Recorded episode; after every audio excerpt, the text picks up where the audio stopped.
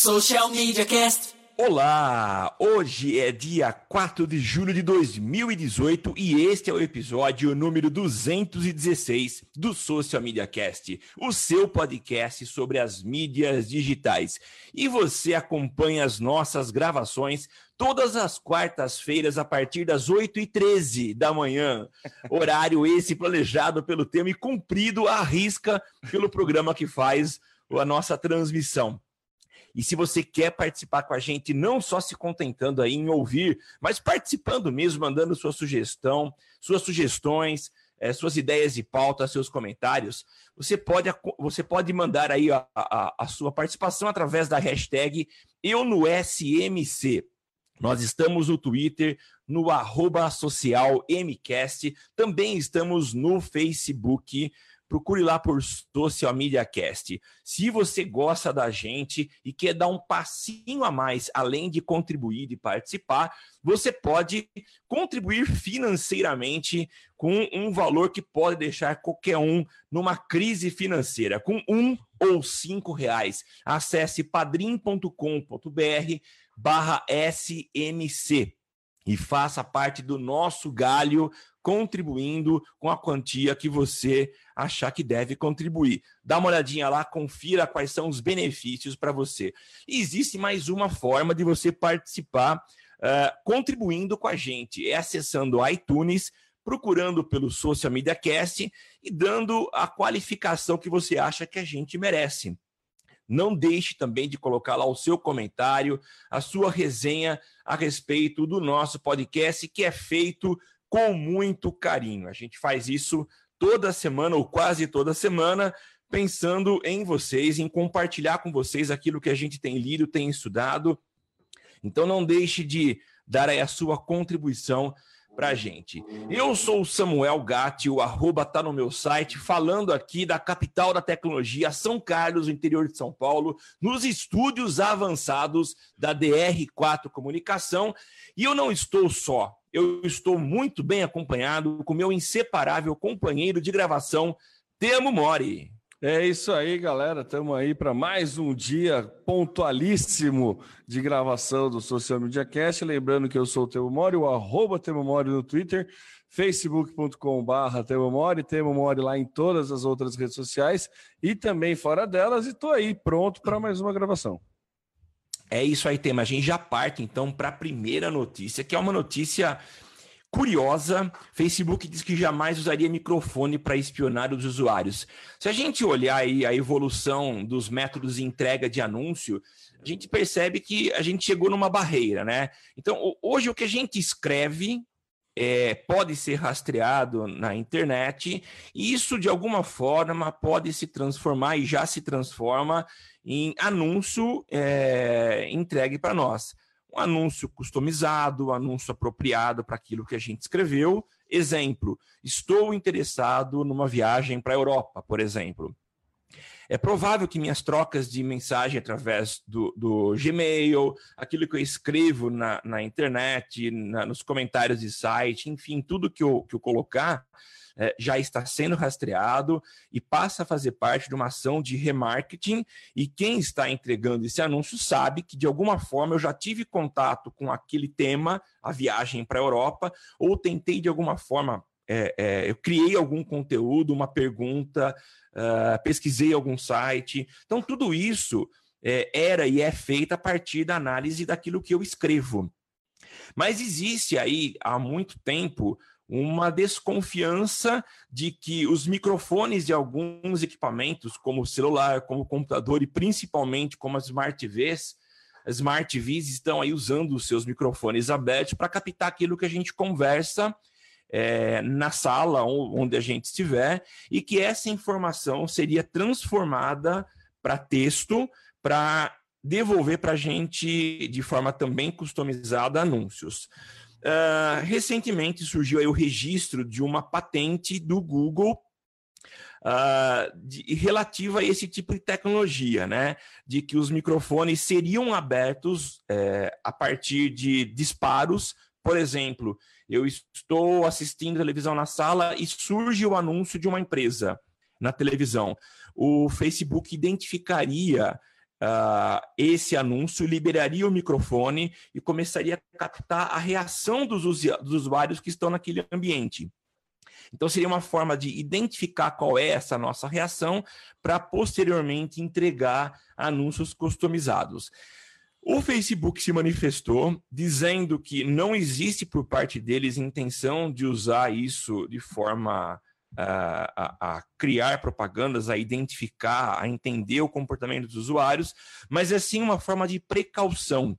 Uhum. Eles não farão isso.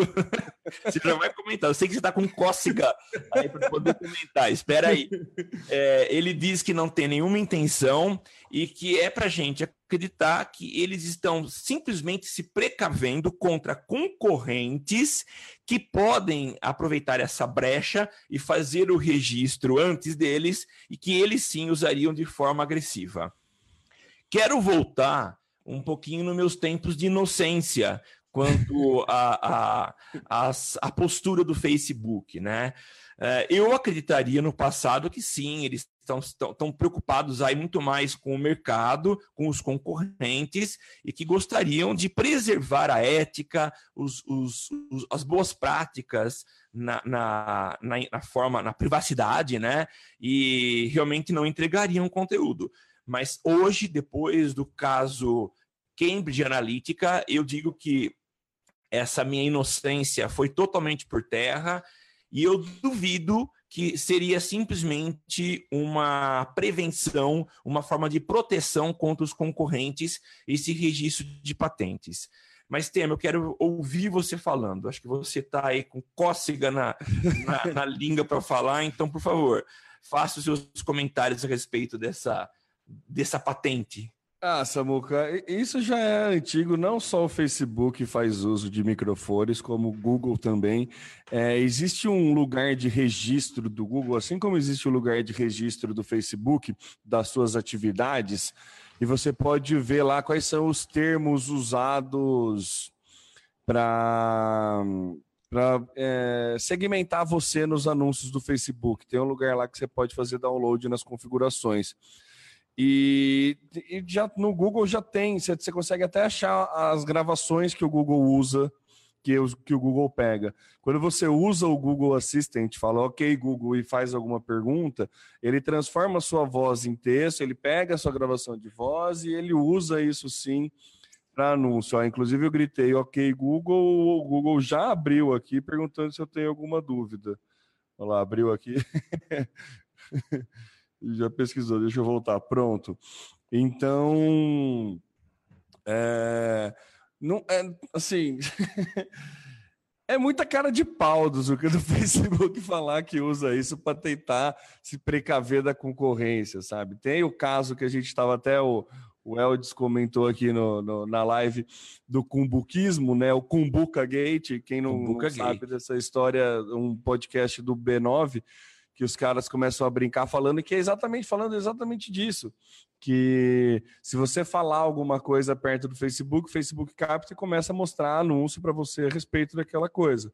E daí eles fazem a brigadeira. Então vamos começar a falar uma coisa nada a ver para ver se aparece propaganda de cumbuca. E daí eles ficam falando cumbuca. Né? Onde comprar cumbuca? para ver se aparece. Mas to, acredito que todo mundo já foi vítima, é, entre aspas, a vítima aí, desse Kumbuka Gate, assim, você está conversando alguma coisa e milagrosamente aparecer um anúncio a respeito da coisa que você conversou, da coisa que você falou. Então, para mim, é, é... o Facebook está querendo se blindar de alguma coisa que não é muito blindável, não, porque é bem claro que ele faz esse uso. Entendeu? Os áudios do WhatsApp, você consegue as digitações, né, teclados que você fala para ele digitar, então ele transforma em texto, ele pode usar o áudio, né? não, não é bem o áudio, ele usa o texto, mas enfim, está é, usando o comando de voz para é, né, segmentação. Então eu acho que assim, é muita cara de pau ele começar a dar essa desculpa, falar que não usa, era mais bonito falar que sim, usa, se você mandar a mensagem de áudio no Messenger ele escuta, ele deixa claro, assim como o Google deixa claro que faz uso sim, e daí você poder ter a opção de, nas opções de privacidade lá, nas configurações de privacidade, você falar se quer ou não que isso seja usado a favor de você, né? Não vou nem falar usado Sim. contra você, porque na verdade nada mais é do que para trazer anúncios mais relevantes para você, em tese, né? Em tese, essa é a premissa básica. Daí aí tivemos o caso Cambridge Analytica que começa a mostrar que coisa pode ser um pouco mais séria e deve ser um pouco mais séria. Não deve ser usado só a, a seu favor, mas também pode ser usado contra você. Então temos que, né, a gente não tem muito como brigar nessa muca, a gente não tem muito como é, ir contra isso. É uma coisa que tá, já acontece, é uma coisa que está aí, a gente tem que entender que ela, que ela acontece.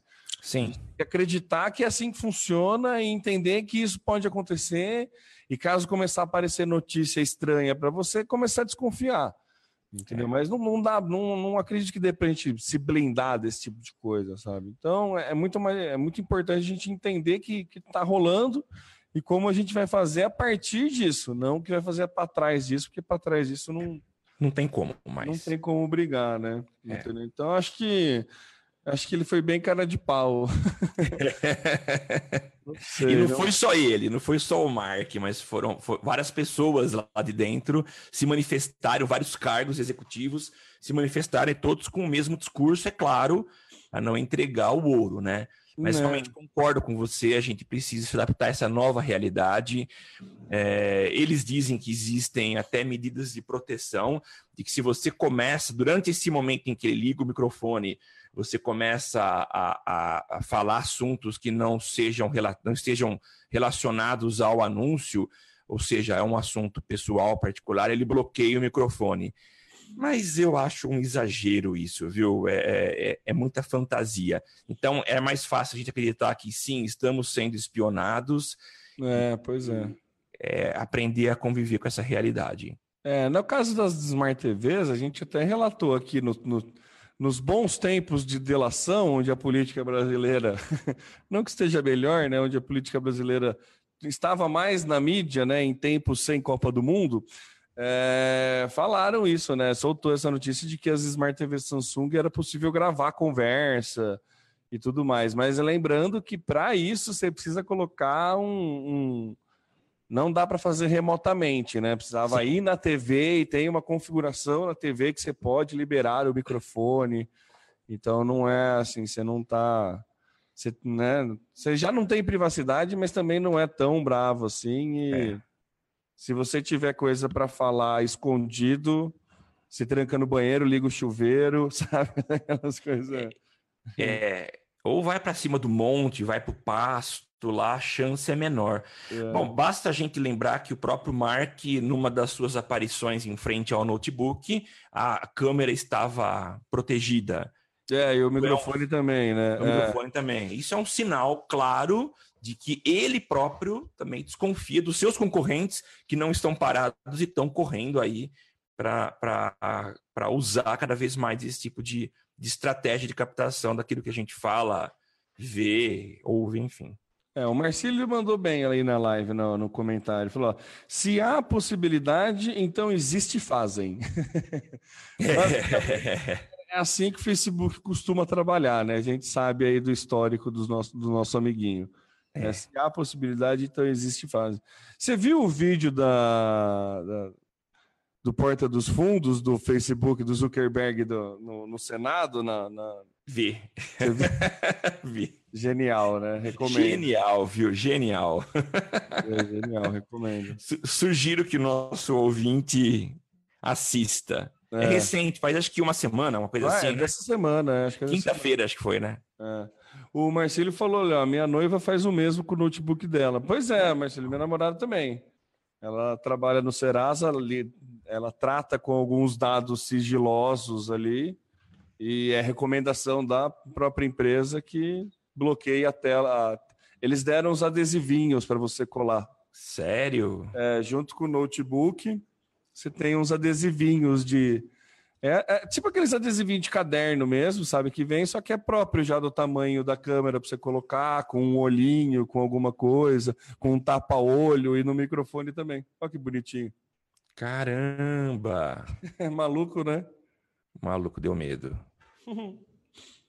Mas é essa, Muca, que é, se o próprio se o Facebook faz esse uso é, desse recurso para se proteger, empresas mundiais também devem fazer, né? Empresas claro. que dão dados sigilosos, né? com certeza, banco, empresas maiores fa fazem isso também, não é? Não, não surpreende, não. Tá certo. É. É, então, que, pois é, Marcílio, é, o Marcílio tá falando, tá vendo? Não é neura, não, os caras precisam se proteger, e precisa mesmo, tá certo. É. Entendeu? A galera que é, é aí que tá, por isso que é importante a gente entender que existe, entendeu? Porque se você quiser se proteger, você precisa saber que você tem como se proteger. Né? É difícil, mas você precisa talvez ir num pasto, talvez ir em algum lugar, ou só colocar os adesivinhos no, no notebook, mas né, já tem a já né? Existe a possibilidade. É por isso que é importante saber que existe, né? Legal. Deixa eu mandar um abraço aqui para uma ex-aluna, a Edi Frediani. Oi, Edi, saudades de você. Uma querida ex-aluna, hoje colega profissional aí do mercado, apresentadora. Edi, abração para você, viu? Ô, Samuca, inclusive faz, né, esses dias nas lembranças do Facebook, veio aí que a gente participou do programa da Edi. Foi, é verdade, veio para mim também. É, veio, sei lá quantos anos atrás, mas foi. Nossa, faz acho que uns cinco anos, né, Edi? É, foi um beijão para você. É, um beijão, Edi, valeu. Vamos partir para o próximo, Temão? Vamos aí.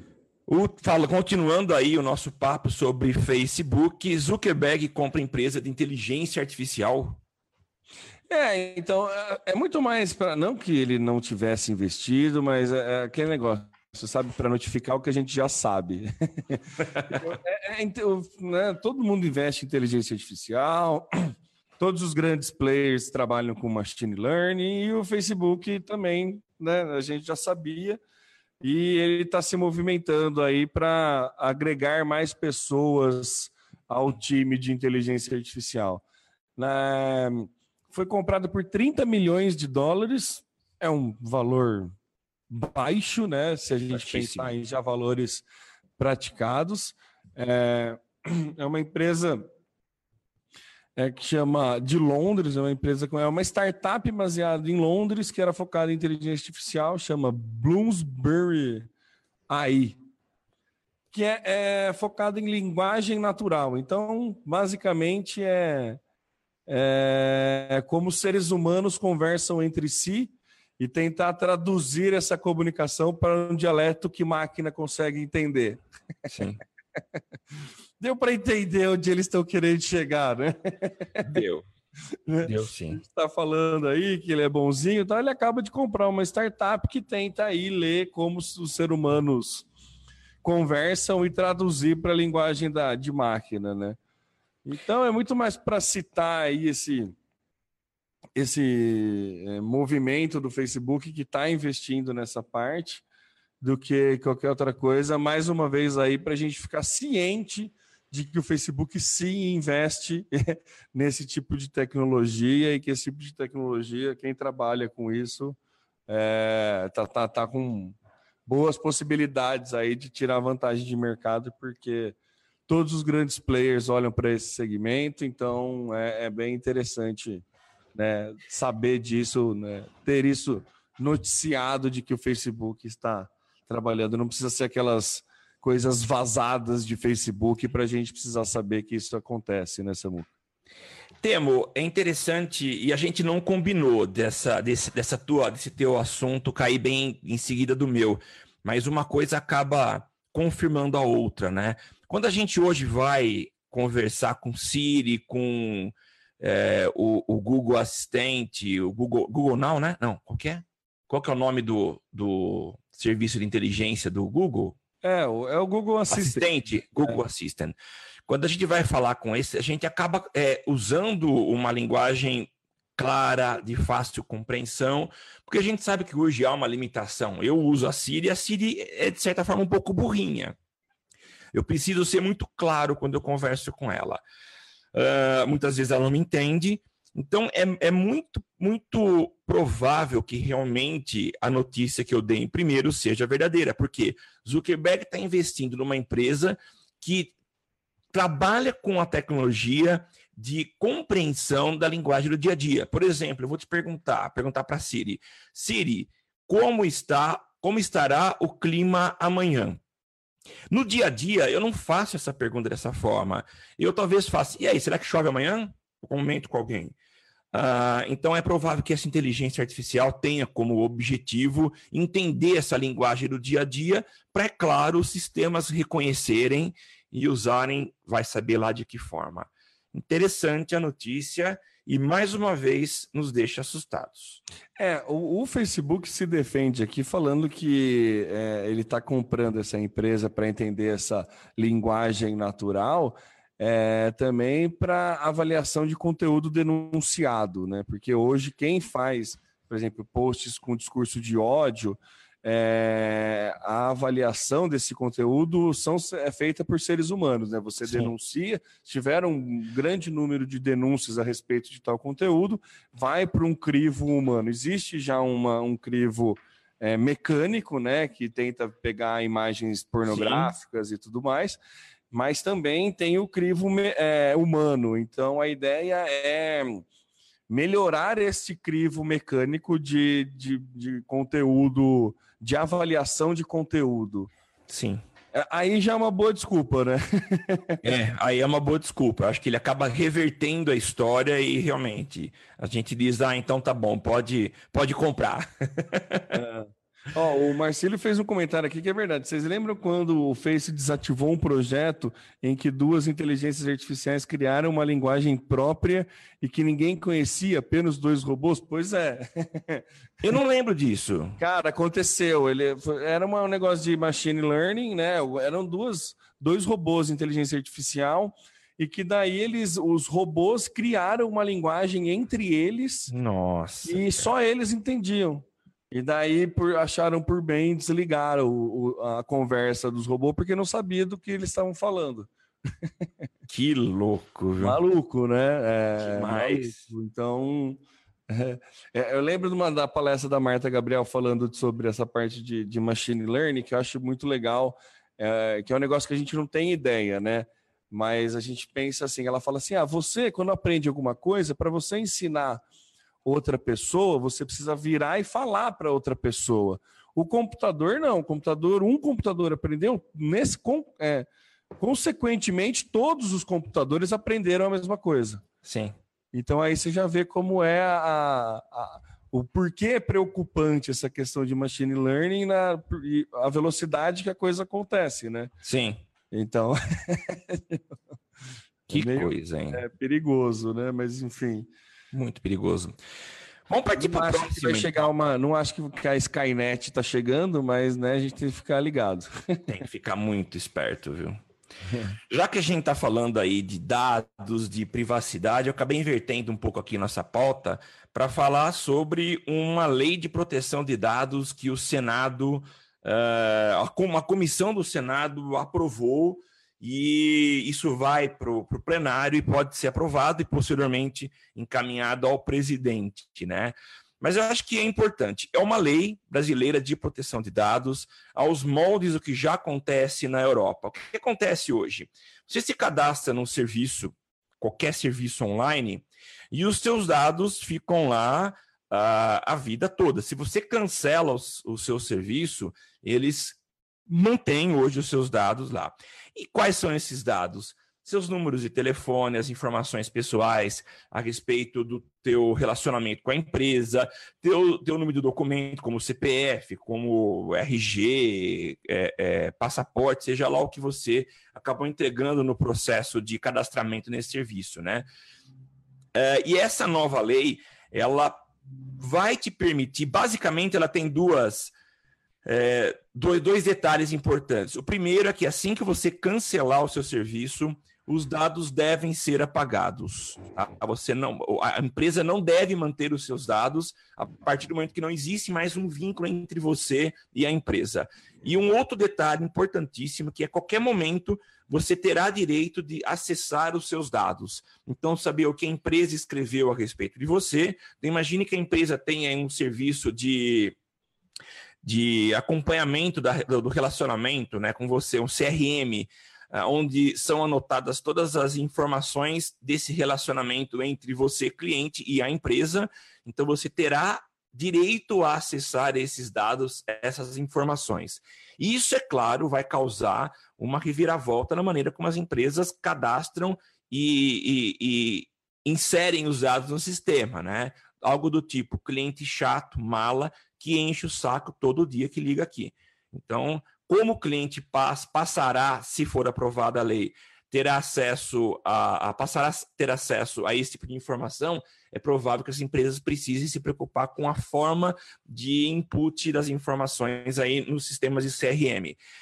É, de certa forma, é uma lei que copia o padrão da lei europeia é, de segurança das informações, né, de, de proteção de dados. É um modelo muito rígido, a comunidade europeia vem discutindo há muito tempo essa questão do, das informações. É, tem a tal da lei do direito de ser esquecido, que você é, é, não quer que seus dados estejam disponíveis aí na, na, na, nas, nos sistemas de busca, né? Então, eles têm uma preocupação muito grande com a questão dos dados pessoais. Até uma polêmica envolvendo um cara que foi acusado e preso é, por causa do estupro.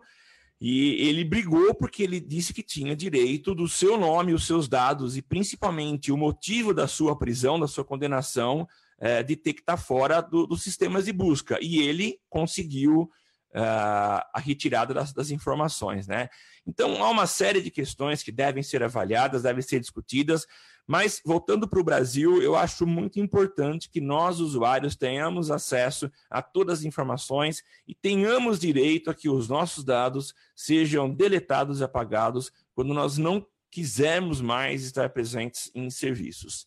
Isso vale para nós enquanto usuários, mas também vale para nós, e principalmente essa é a razão principal do nosso podcast, quando nós nos propomos a falar com profissionais do digital, que a gente leve a sério isso. Se a gente questiona Zuckerberg que ele acabe tentando ou até invade a nossa privacidade, que nós também, enquanto é, gestores dessas informações, também respeitemos os consumidores, os usuários. O que, que você acha, Temão? É, Samu, que eu acho legal, eu acho que, que tá certo, só que eu acho que não tem como fiscalizar. é. é, o, o governo não vai obrigar todo mundo a deixar tudo no servidor do governo, que quando alguém é, pede para deletar os dados, o governo vai lá e deleta entendeu? Vai ser tudo em servidor privado, vai ser é. tudo. Eu não sei como, é, acho justo, tá? Não, não estou é, indo contra a, a, a, proteção de dados. Acho que tem que acontecer. Inclusive, há uns 4, 5 anos atrás, a gente comentou aqui no cast de um alemão que processou o Facebook justamente por isso, porque não tinha os dados dele apagado. Na verdade, quando você deleta alguma coisa no, no, no, Facebook, ela ganha uma tag deleted, né? não ganha, não, não é efetivamente apagada, ela só é marcada como algo que foi apagado pelo usuário e a informação continua lá. Então, assim, eu acho que é, o, é o correto. Acho que se você não quer que seus dados estejam lá, você tem o direito de, de não aparecer. Se você não quer que é, apareça em buscas de Google, você tem o direito de não aparecer. Mas eu não sei como efetivamente isso vai funcionar. Eu não sei se efetivamente isso vai funcionar. Entendeu? Porque, beleza, é, é uma uma lei nacional e daí está num servidor fora, como funciona? É uma empresa de fora, como funciona? Entendeu? Então, é, é, acho que está certo, acho que é um movimento necessário, acho que precisa regulamentar. A gente sabe como a questão do direito fica atrasada no digital, né? Porque não nada acompanha o digital a tempo de, de regulamentar é. e tudo mais. Então, a gente acaba tendo que usar leis antigas para né, tentar enquadrar crimes digitais, por exemplo. E daí, um crime desse, como vazamento de dados, você não tem nada próximo no offline que você possa enquadrar. Então, tem sim que ter essas novas leis de proteção, tem sim que ter essas novas leis digitais aí que ajudam a, a, a não virar, né? Essa, putaria toda, mas eu não sei como vai, não sei se vai funcionar, né? eu fico meio é. receoso de como que vai ter essa fiscalização. A ideia vai ser que o próprio usuário fiscalize, denuncie, mas né, não sei, acho que a gente fica meio de, de mão atada aí, mas acho importante, né? Estou sendo muito cético, né? Mas acho, import, acho importante, mas estou sendo cético. Temo, é, eu acho que é, realmente essa lei ela vai regular todos os dados que permaneçam em território brasileiro. Quer dizer, se eu contrato um data center de fora do país, eu já estou, uh, segundo o que eu imagino, fora dessas regras. Pode ser que se o meu CNPJ esteja no Brasil, eu acabe tendo que responder, mesmo utilizando um servidor externo. O que a gente percebe é que hoje grande parte das empresas, e principalmente as maiores, optam por servidores mais robustos e que estão fora do país, o tipo Amazon, Amazon Prime. Ah, não é Amazon Prime, é isso? Não, não é não. Amazon, o Amazon Web Services, né? Isso, que é um serviço bem, bem parrudo para aguentar. É. Então fica complicado, né? Uh, é, é muito provável que a gente só perceba que nossos dados, mesmo depois de termos cancelado o serviço, estejam ainda disponível nos servidores das empresas, quando os hackers, e é claro que eles vão, claro, trabalhar ainda mais para isso, acabarem tornando públicos, públicas essas informações. A gente vê, e isso é recorrente, que algumas empresas têm os dados dos seus clientes revelados, né? Eu acho que só nessas situações que a gente vai perceber que os nossos dados, enfim, estavam ainda sendo mantidos sob a tutela dos, do, dessas empresas, né? Infelizmente. É. Então é, é, é ver para checar esperar, isso. Né? Ô Samuca, eu vou fazer uma, uma, uma um, voltar na pauta anterior, porque tem os comentários aqui, ó, que ah, vai lá. Ele explicou direito a ideia dos três robôs. Eram três robôs e toda a mensagem dos dois robôs era intermediada pelo terceiro. Então a comunicação era, entre aspas, entendível. Até que chegou um momento que o terceiro robô não entendia, é, não entendia, não sabia o que a dupla conversava. Então dois robôs começaram aí a, a, a falar em códigos para o amiguinho terceiro não entender. Então começou a ficar preocupante. E o Eldes ali, ó, ele comenta que se pergunta se não foi no último Google I.O. Foi. teve uma demonstração do novo Google Assistente tentando marcar uma consulta no médico, algo assim. Foi uma consulta no cabeleireiro, né? Que ele marcou. É, é bem isso. E que gerou uma polêmica, né? Porque gerou. é uma questão ética, né? De que é... a mulher lá do, do cabeleireiro não estava sabendo que estava conversando com uma máquina. Então, é por mais que tenha sido é, é, muito real e, e, absurda a tecnologia proposta pelo Google, causou aí um questionamento ético por parte das, das pessoas de que a pessoa realmente não sabia que estava conversando com o robô. É, eu acho que é importante a pessoa saber que está conversando com o robô. Né? Recentemente, o Reclame Aqui, acho que criou um The Canceller, você viu também? Foi é um robô que cancela serviços para você, porque a gente sabe como é difícil cancelar um serviço né, aqui no, no, nosso queridíssimo país por telefone. Então era um robô que cancelava, entendeu? Era um robô que você dava seus dados para o robô e o robô ia lá e ficava cancelando a, as coisas. Então, mas ali era nítido que era uma voz bem robótica, fazia questão de parecer. A questão, o embate ético aí é a gente tem que ser avisado quando estiver falando com o robô é. ou não? Né? É, a, a, proposta do Reclame aqui foi sacanear mesmo, é, é, prestar um serviço a você, cancelando o seu serviço, mas sacanear a empresa está oferecendo esse serviço, né? Ah, é, você coloca robô para falar com nossos... Robô atendente que se parece muito com o robô, então agora você vai cancelar também com o robô. É, eu achei legal o serviço. É, foi. Meio que vingou, né? Meio que vingou, é. Vamos para o próximo tema. O Google está matando o nome AdWords e o serviço agora passa a receber um novo nome. E segundo o Google, ele vem para. Uh, ah, essa mudança de nome vem para talvez renomear de uma forma mais uh, perfeita ou descrever melhor aquilo que ele faz hoje.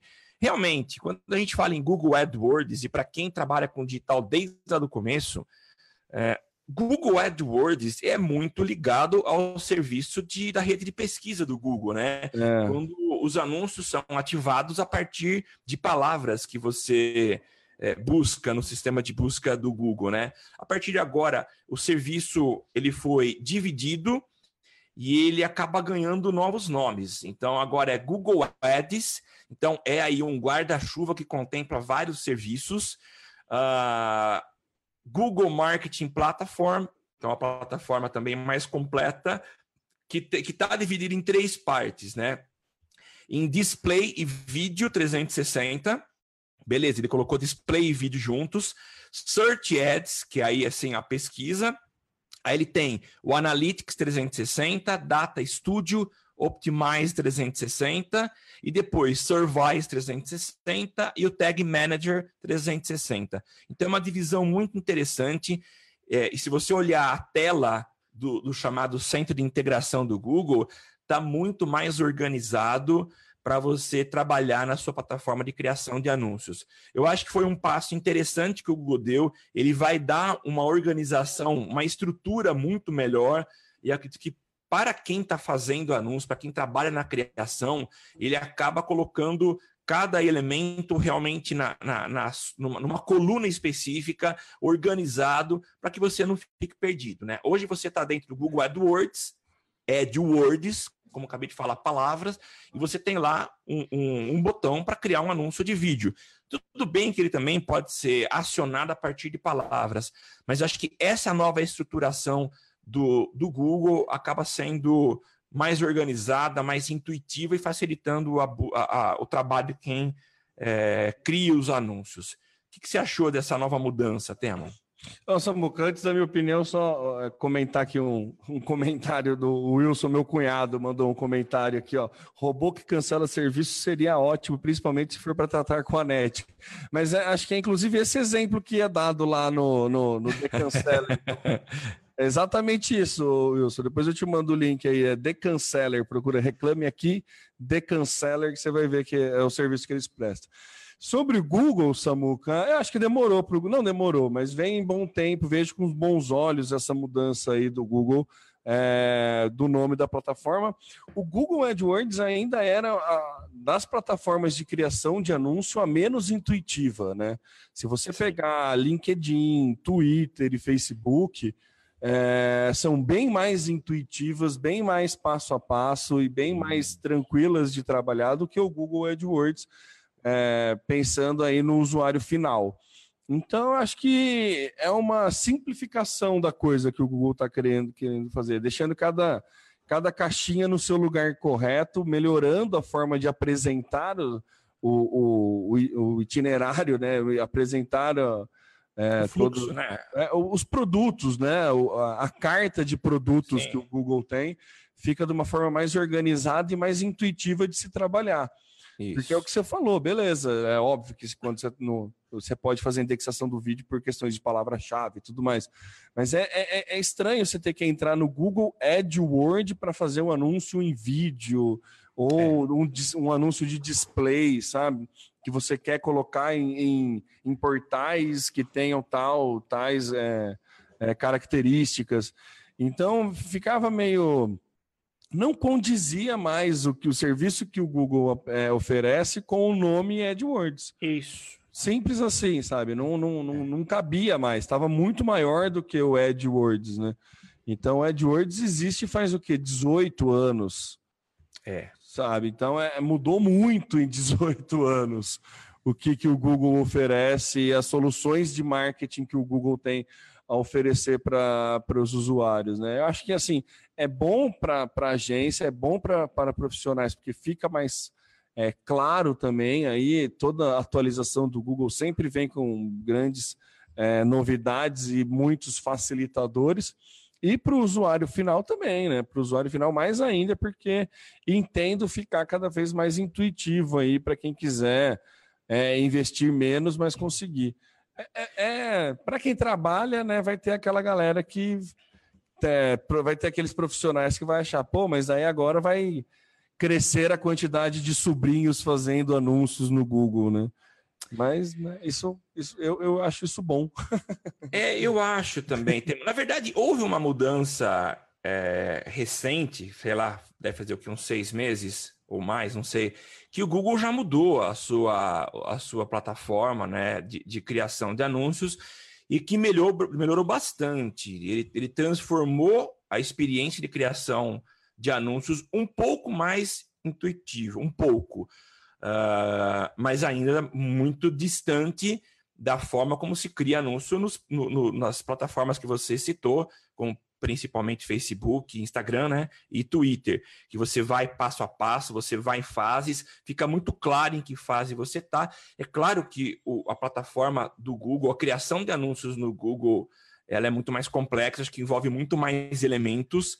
Sim. A ferramenta é muito mais encorpada, então, é claro, a ferramenta acaba sendo também um pouco mais complexa. Mas eu acho que nada melhor do que você facilitar a vida. E é aquilo que eu, desde que o, que o Estevam falou lá em 2012 de que o formato de agências que a gente conhece hoje, agências digitais, acabaria, eu venho trabalhando na minha cabeça para não focar mais é, o meu trabalho em simplesmente criar anúncio. Então, eu acho natural hoje que, entre aspas, sobrinhos ou leigos passem a fazer anúncios. Tudo tem caminhado para isso, para que qualquer pessoa crie anúncios.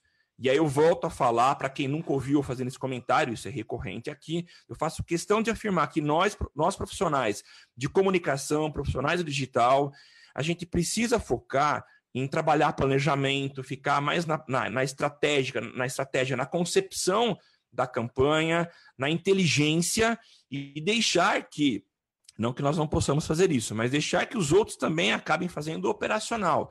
Então, as ferramentas têm caminhado para se tornarem cada vez mais intuitivas e de fácil manejo. É, Samuca, trabalhar com, com, com publicidade, com marketing, com digital, é muito mais entender de pessoas do que entender de ferramentas, né? Isso. Basicamente é isso, né? você criar um planejamento, você tem que entender é, perfil de consumo, você tem que entender te, é, hábitos de consumo, você tem que entender perfis de público e conseguir, através da, das ferramentas, encontrar esses perfis nas determinadas épocas, nos determinados momentos e, e tudo mais. O planejamento é isso. Entender da ferramenta é mais fácil do que entender do macro da coisa. Sim. E esse caminho mais fácil do entender da ferramenta é mais necessariamente é mais acessível e, consequentemente, é onde se tem mais concorrência. Então, não acho que um sobrinho vai ter o mesmo resultado é, apenas trabalhando na ferramenta do que um profissional mais Sim. gabaritado de marketing também apenas trabalhando na ferramenta. Só que para determinados públicos, o sobrinho pode ser mais vantajoso por uma questão de preço, por uma questão de resultado, por uma questão de, de preço versus resultado que vai dar. Sim. Entendeu? É. Ou até de quanto pode investir e tudo mais. Então, eu acho que é, é o que você fala, Samuca, é, é, é, focar muito mais na estratégia e tudo mais, porque é, é as, as ferramentas mudam. né? É verdade. Então, se a gente ficar focando em ferramenta, a gente vai ficar só correndo atrás, sabe? Vamos para o próximo, Temão. Brasileiros são o terceiro maior usuário do Google Assistant. Então, isso daí, para mais uma vez, aí para dar uma noção de, de perfil de público, né? Sim. O português já é a segunda língua mais usada no Google Assistant e o brasileiro são é o terceiro maior usuário do mundo. O português só perde para o inglês, obviamente, mas a gente tem que lembrar que faz só um ano que o Google Assistant fala português. Né? Então, você vê como a aderência de, do, do Google Assist pelo brasileiro é, foi forte. A gente sempre, quando fazia aquele, aqueles trabalhos de futurologia, sabe, do digital, como serão os computadores daqui, a gente sempre acreditou muito no, no gestual, né? Que seria uma coisa meio, sei lá, nos anos 2000, a gente pensava computador 2020 seria muito gestual, tipo Minority Report, sabe? Sim. Você vai pegar a janela, vai fazer um gesto. Até teve algumas coisas que é, fumaram nesse, nesse, nesse sentido. Algumas TVs que você troca de canal fazendo gestos Gesto. TV e tudo mais, mas aí a, a realidade mostrou diferente e a, o comando por voz ganhou a tecnologia de entendimento da voz humana ganhou é, cresceu muito e esse comando por voz acabou meio que substituindo aí essa questão do comando gestual Sim. E porque faz muito mais sentido, né, Samuca? Porque a ideia é, do gesto era você não ter que digitar, só que você ainda mantém a mão, né? Você, você trava a tua mão de alguma forma. Isso. Então, tipo, se você está dirigindo, o Waze mesmo tinha algumas coisas por gestos, né? Que também era. Você, você parava de dirigir para fazer o gesto, né? Quando é por voz, você não precisa parar de fazer o que você está é. falando, é. fazendo.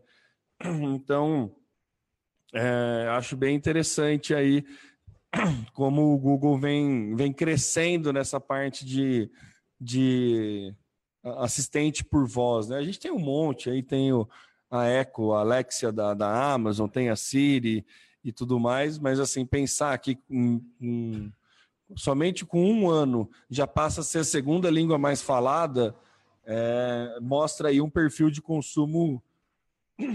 Nossa, desculpa. Mostra aí um perfil de consumo bem. É que a gente deve trabalhar, né? Deve mostrar um perfil de consumo do brasileiro aí bem, bem claro que esse comando por voz não é algo passageiro, né, Samuca? É verdade. você fala, eu vou ali pegar uma água. Vai lá. Não, eu concordo. Realmente não é algo passageiro. A gente tem visto aí cada vez mais o uso dessas ferramentas. Elas estão evoluindo, estão melhorando. Eu reclamei agora há pouco da Siri, que ela precisa entender uma linguagem muito básica, é quase que pueril, infantil, mas está melhorando, já melhorou bastante em relação à primeira, primeira versão. Então a tendência é que essas ferramentas melhorem bastante, evoluam.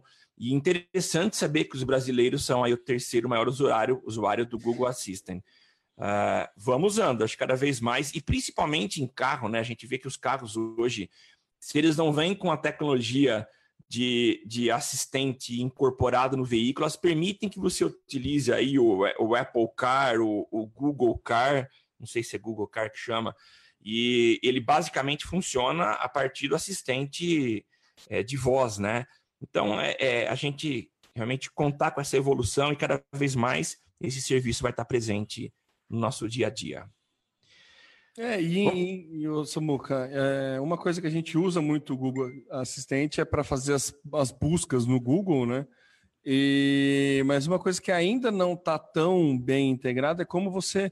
É, o Google Assistant trabalha dentro de aplicativos, né? E isso, é. acredito que nos próximos meses aí, os usuários brasileiros já vão conseguir fazer, tipo, pedir comida pelo iFood, por exemplo, ou comprar um ingresso de cinema, chamar um táxi Isso. ou um Uber, né? Então, é, muita coisa, né? Tem, é, tem muita coisa para crescer e esse comando por voz é um negócio que o profissional de marketing tem que ficar ligado, né? É um é negócio verdade. que se você está criando um aplicativo é, para sua empresa, para sua marca, você tem que pensar que é, já deixar a possibilidade do Google né, fazer navegações por voz dentro do seu aplicativo e é. tudo mais. Então, é, é, um, é uma coisa que você tem que começar a pensar também. Outra coisa que você tem que começar a pensar, e já aí já é um pouquinho, sai um pouco da pauta, é como você vai aparecer, como sua marca vai aparecer para uma pessoa que não olha mais para o celular e só fala com o celular. Tem isso, né? É, entendeu? Qual, é. qual que vai ser a identidade sonora da sua marca? É. Já parou para pensar que sua marca precisa ter um som? Né? Se você, quem, tem, quem costuma botar é, música no YouTube, na TV, para ficar ouvindo, para deixar como o YouTube como música ambiente, já vê que o YouTube está fazendo um trabalho de identidade sonora. Entre uma música ou outra, ele coloca um sonzinho próprio do YouTube. Então você já, já passa a reconhecer aquele som. Existem empresas que né, têm esse som já bem marcado, né? Intel, Intel né, o Hello CBN. Moto, né? Então é, é, tem aí uma coisa que empresas já precisam começar a pensar aí na identidade sonora da sua marca. É. Agora o, o, o, branding não tem mais. Né? Não, não, não, é só visual. Não é só, visual, né? Você tem que começar a pensar EA Sport, o Marcelo está falando lá de, de som, identidade sonora também, que é da EA de games, né? É. O, entendeu? Então, é, são sons que marcam, né? E a gente tem uma memória auditiva muito é, presente, né? Então, acho que é, já é coisa aí que a gente tem que começar faz um tempo já que está que tem que, que já tinha que ter pensado, né? Mas Sim. sempre há tempo. é isso mesmo. Ô, Temo, antes de partir pro, pro, pro próximo tema, deixa aqui mandar, eu falei de aluno, né? E não tem como eu não ter alunos assistindo, ou ex-alunos assistindo o podcast, né? Aliás, o próprio Temo é um ex-aluno meu, né, Temão? Isso aí, Mas, é verdade. é, temos aqui o Márcio Dota, que está ouvindo. Grande Márcio, abração para você. Temos também a Stephanie. Oi, Stephanie. Stephanie se formou ano passado em publicidade. Querida, queridíssima ex-aluna, hoje colega publicitária. Beijão para você, viu, Stephanie? Aparece, viu? Temo, vamos continuar aqui então. A gente tem um tema, eu vou, vou falar rapidamente a respeito dele. Mas a gente sempre, desde o começo do podcast, a gente comenta sobre a forma como a Globo uh, se manifestava quanto a, com relação às redes sociais, né? No princípio, ela fingia que não existiam as redes sociais. Aí ela começou a citar uma rede social, um microblog. Então, a gente vê como ela foi se aproximando. Até que chegou um momento em que ela percebeu que não tinha mais como evitar. É, como que ela ia falar, dar uma, uma notícia de que Mark Zuckerberg foi ao, ao Senado americano sem citar o Facebook? Então, hoje ela está um pouco mais liberal quanto à citação das redes sociais, ainda há restrições, mas eu só queria comentar que o João Roberto Marinho, que é hoje o presidente do Conselho Editorial da Rede Globo, ele é, emitiu uma carta de recomendação aos seus colegas e funcionários jornalistas sobre a, a, as manifestações desses funcionários às redes sociais. A carta, eu dei uma lida nela, é interessante, de certa forma parece que ele está é, tolindo os seus jornalistas de fazer uso das redes sociais. Não é bem isso, tá? No fundo, no fundo é o seguinte: usem com responsabilidade. Se vocês não usarem de forma responsável, isso pode respingar na manutenção ou não de vocês na função de jornalistas no Grupo Globo. Uh, eu entendo que quando você faz parte de uma empresa, você, uh, você publicamente acaba levando a bandeira daquela empresa e você tem responsabilidades. Eu lembro há alguns anos, quando um executivo da local web, é, com, e, no, no, momento em que a local web, ou num jogo em que a local web patrocinou a camisa do São Paulo, é. ele fez aí comentários nada agradáveis nas redes sociais. É, o Corinthians dele... fez um gol e ele comentou kkk chupa Bambi. Isso. Acho que doeu tanto em você que até guardou a frase, né, Temo? Para quem não, não sabe, Temo não, não, não, Eu nem lembro do jogo, eu lembro muito mais da, da, questão porque foi um funcionário que foi mandado embora e tudo mais, mas enfim. É, eu... é, ele, foi, ele foi readmitido posteriormente. Sim, sim. Mas é, é para deixar claro que a fala, por mais que seja radical o Marinho ter escrito essa carta, faz muito sentido. O mundo corporativo hoje. É, ele, ele tem que se preocupar com a sua imagem lá fora. E o colaborador, a forma mais bonita e moderna de falar funcionário, ele sim precisa ter as suas responsabilidades. Ele tem a vida pessoal dele, mas ele precisa tomar muito cuidado com aquilo que ele faz na vida pessoal. Ah, é claro, questionamentos, a gente fala, não, o que eu faço na vida pessoal não, não tem nada a ver com a vida profissional. É uma discussão que eu não gostaria de entrar aqui, mas a gente precisa tomar muito cuidado. Então, o que ele diz, em resumo, na carta é o seguinte: cuidado com o que você publica nas suas redes sociais, tá? Porque isso pode afetar. Um exemplo que ele dá para o jornalista é, é a seguinte: o jornalista ele precisa manter uma isenção, o seu posicionamento, via de regra, não pode ficar claro na sua fala, não pode interferir na, no seu trabalho. Se ele se manifesta favorável a uma, uma linha política de esquerda ou de direita, ele está tomando um posicionamento. Então, um do, dos trechos da carta ele diz o seguinte: você pode curtir uma página de um partido. Então, por exemplo, eu sou, hipoteticamente, eu sou é, é, eu, eu curto as ideias do PT, eu vou curtir o PT, Mas eu devo curtir também, para demonstrar a minha isenção, os outros partidos. De certa forma, para eu receber notificações ou algumas notificações de todos os partidos, mas eu estou curtindo o PT. Agora, pro, do ponto de vista do usuário, ele não vai perceber que eu tenho uma tendência a curtir uma certa linha é, política.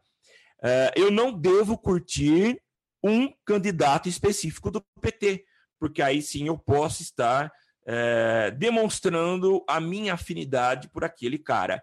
Então, há uma série de regras, ele não diz que são regras, mas são orientações para que os jornalistas se mantenham isentos e assim o jornal ganhe uma, uma isenção, ou pelo menos transpareça ser isento. Fazendo uma crítica que já devo ter feito outrora, é, eu, eu acho que realmente o jornalista e o jornalismo deve manter uma isenção.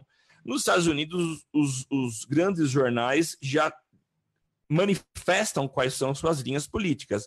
No Brasil ainda há uma, uma tendência à isenção, embora isso seja bem hipócrita, porque a gente sabe que os jornais têm aí as suas, os seus posicionamentos e trabalham em prol das suas posições, né?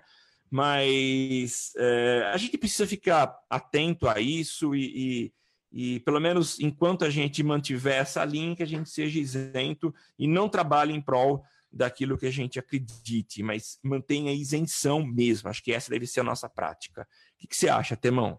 Olha, Samu, eu acho que depois de tudo que você falou aí, dando uma olhada rápida na carta, eu acho que é a Globo sendo Globo, sabe? Acho que a Globo é, é, é atrasada, é, demorou muito para se fazer uma carta dessa, tá? Me desculpa, mas demorou muito. É a Globo é, demorando muito para entender o movimento digital, é a Globo demorando muito para criar um serviço próprio de streaming, é a Globo, sabe? É a Globo sendo Globo.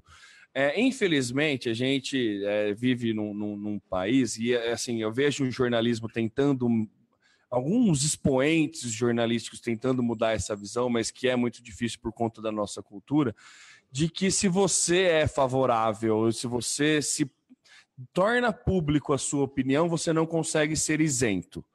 Né? E aí eu vou pegar um exemplo de jornalismo esportivo, que, que é uma, né, uma praça que eu acompanho mais, né?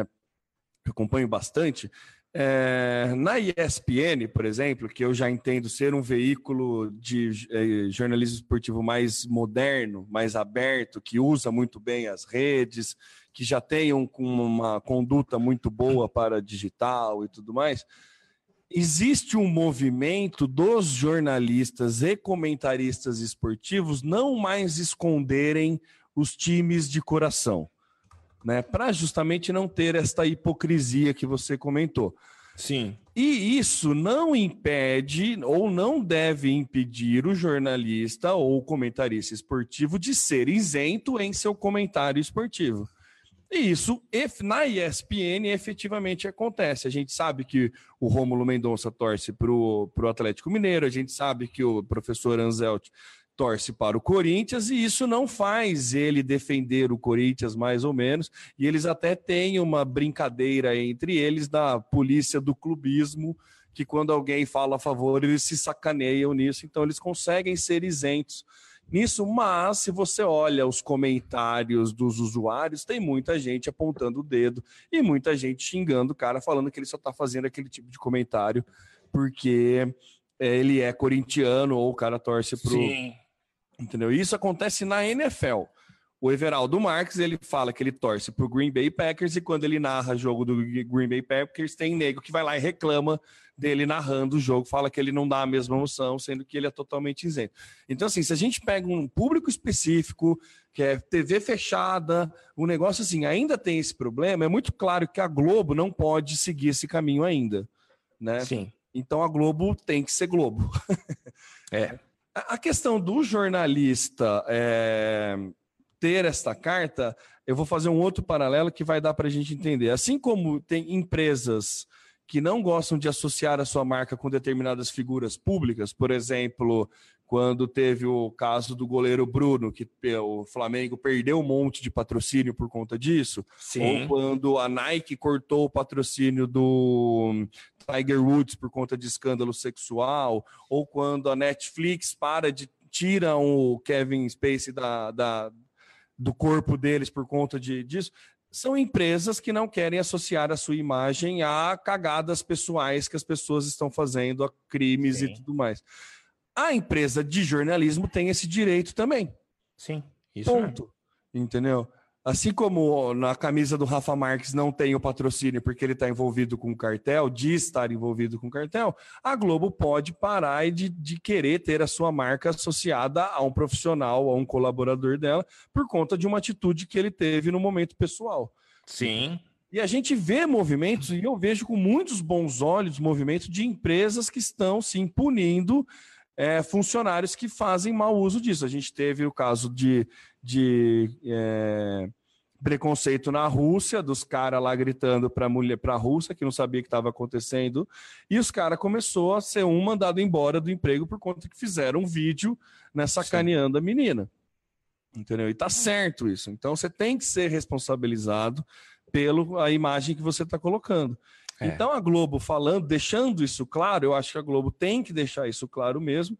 Demorou para deixar isso claro, né? Aí porque eu acho que a Globo sendo Globo, mas eu acho que a Globo ela tem que fazer esse jogo por conta também do público. Então tem Sim. uma questão muito mais cultural que a gente tem que mudar para a Globo poder assumir do que a Globo assumir para é meio tostines a coisa, sabe? Sim. É verdade. Entendeu? Então, acho que, eh, não sei, né? acho que tá certo, tem, tem que punir e tem que falar pro Wagner Vilaron não comentar no, no perfil da atriz pornô, sabe? É. Você viu essa? Eu vi. Você salva todos, você salva meus dias todas as vezes. É. Ai, dureza, viu? Entendeu? Sabe? Porra, não é o tipo de comentário que uma pessoa pública tem que fazer, né? De jeito nenhum, viu? É. Segura, não precisa comentar. É, então, pois é. Sabe? Mas eu acho que tá certo. Apesar de tudo, de eu achar que demorar, eu acho que tem sim que regulamentar, a pessoa tem sim que ser punida é, a, empresa tem que ter o direito de não querer a sua imagem a, é, vinculada a um funcionário, a um colaborador ou. Sim. Quando uma empresa patrocina um time, você entende que aquele cara é a empresa pega o direito de imagem, aquele cara de, de certa forma passa a ser um funcionário daquela empresa que está patrocinando. Se o cara faz Sim. uma cagada, a, a, gente acha normal o cara perder patrocínio. Só que Sim. a gente acha absurdo, às vezes, o cara perder emprego. Então, eu não vejo tanta diferença entre as coisas. Né? Mas, enfim, acho que, que, é, que tem que, né, que ficar claro as coisas assim. Acho que está certo. Verdade. Vamos para nossa última pauta aqui. Boatos no WhatsApp matou 27 pessoas em dois meses na Índia. Cara, olha que absurdo, né? Aí, mais uma vez, a gente já levanta essa bandeira muito tempo a respeito do, de fake news, que tem que prestar atenção no que você divulga e tudo mais. E aí a gente tem um dado de que 26 pessoas morreram no, na Índia, por 27 pessoas morreram em dois meses na Índia por conta disso. Então são boatos falando de pessoas que traficam crianças e daí a, galera vai lá e lincha a pessoa que teoricamente trafica criança. Então assim, eu estou falando, é, não vou me estender muito porque a gente já fala muito sobre a nossa responsabilidade de compartilhar ou não notícia falsa e a nossa obrigação de verificar se a notícia é verdadeira ou não. Sim. O, o fato é que pessoas morrem por isso. É, ponto. É, Saiba a sua né? responsabilidade, sabe? É, é verdade. É difícil, hein? Que dureza. Entendeu? Fique, fique ciente disso.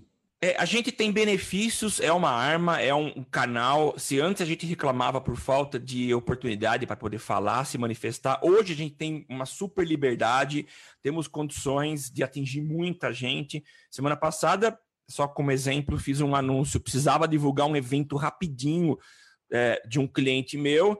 Tipo, em, em, se eu quisesse, é que eu dei uma segurada mas em 40 minutos eu consegui atingir 70 mil pessoas em Ribeirão Preto.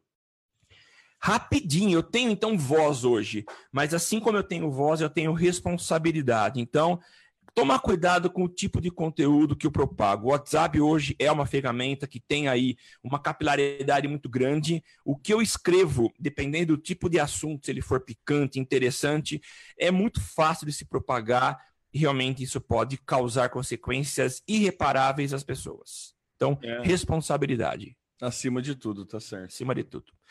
Bom, gente, estamos encerrando esse episódio 216 do Social Media Cast. Como sempre, é um prazer gigante poder conversar com vocês, poder dialogar, porque graças às tecnologias a gente tem hoje condição de ouvir os nossos os nossos é, ouvintes, né? Olha só que legal, ouvir os nossos ouvintes. Queria fazer um reparo aqui. Eu confundi as Stephanie. A Stephanie que mandou um abraço pra gente aí. É uma, a Stephanie está no, no, no, segundo ano de publicidade, é a minha aluna. Então, Stephanie, desculpa, um beijão para você e obrigado por estar tá ouvindo a gente aí. Se você gosta da gente e quer contribuir. Só, desculpa, só. Oi, temos. Falando, temos um araraquarense famoso aqui nos assistindo, nosso queridíssimo Fernando Martins aí, ó, que beleza. Hoje. Fernando Martins. Repórter da Jovem Pan, que beleza. É, não é qualquer um. Eu não tenho o talento que esse cara tem, mas eu acompanho o Cajuru tá? há muito tempo, né, Fernandão? Abraço. Oi, fala. A gente podia tentar chamar ele para falar a respeito dessa, desse posicionamento do Grupo Globo, hein, desses acontecimentos. Será que ele não topa vir bater um papo com a gente? Ia ser massa, hein? Olha, a, se... a importância do, do, da, do digital para o jornalista, tipo coisa assim, como que ele usa, seria interessante, hein? Eu acho que seria. Seria um episódio delicioso que conversar com o Fernando é muito legal. Então fica o convite aí, viu, Cajuru? Abração para você, viu? E também nosso queridíssimo Fábio Tiburcio tá aqui, ó, mandou um e aí no comentário. Aí, Fabião, tamo aí junto. Valeu, Fábio. É obrigado a todos vocês que eu não citei o nome aqui, mas que participaram com a gente, tá? Se você gosta do Social Media Cast, quer contribuir com a gente, saiba que sua contribuição financeira não tem como propósito nos deixar ricos, porque com um e cinco reais ninguém fica rico, mas ajuda pelo menos a gente pagar os nossos servidores. Então acesse www.padrim.com.br barra smc e contribua com a quantia que você desejar.